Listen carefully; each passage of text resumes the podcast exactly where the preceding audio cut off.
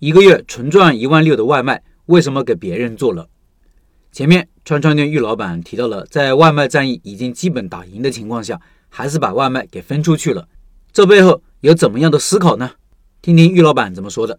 他说，今年五月份是我们做外卖的第一个月，当月做了四万左右的营业额，算上自己的人工，利润大概有一万六左右。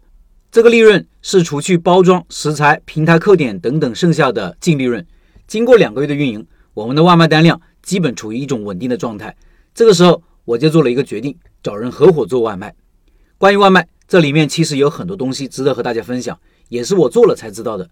说的不对的地方，欢迎大家批评指正，集思广益。第一，很多人有一种固有认知，就是说外卖不赚钱，但毛利低和不赚钱其实是两回事。毛利低的话，我们能不能想办法提升出餐效率和提升单量，做到商圈前列甚至第一呢？我们这里有一家黄焖鸡米饭，每个月单量五千单，客单价十七左右。你说它不赚钱？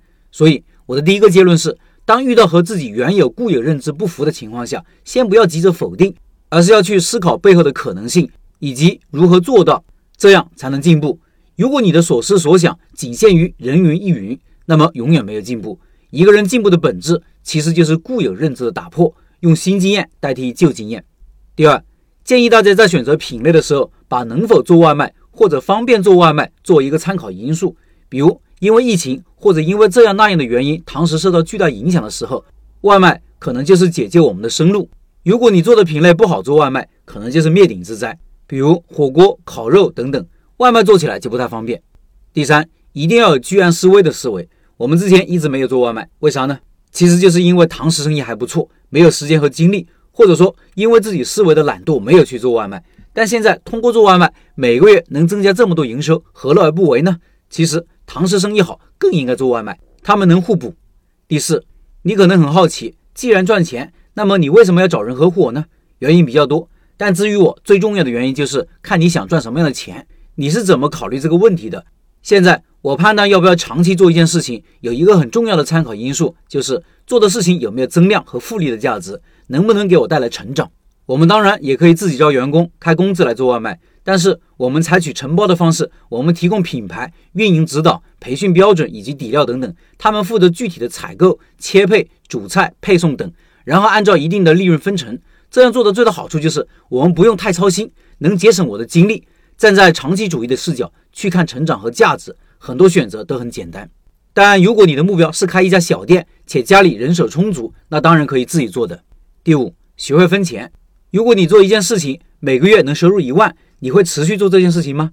我会把这一万的机会卖给月收入只有五千的人，然后我不用做太多的事，能拿两千，他拿八千，这样对于大家来说互惠共赢的事情，他多赚了钱，我节省了时间和精力。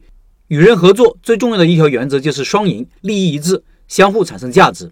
但关于合作，这里面有很多问题，比如他会不会因为我每个月什么都不用干就分两千，而自己每天辛辛苦苦被人分走一部分，从而产生心理的不平衡？我觉得会的，因为这是人性。那么怎么去解决，就看你是否掌握一些核心的东西，能够制约他。我这里就是我们店的名字以及底料，同时你要让出力的人占大头，让他能够切实的赚到钱。像现在我们基本不用做什么，也能分得几千块钱。其实这也是一种很重要的思维方式，能不能打造被动收入，在你不用工作的时候，也有人替你赚钱。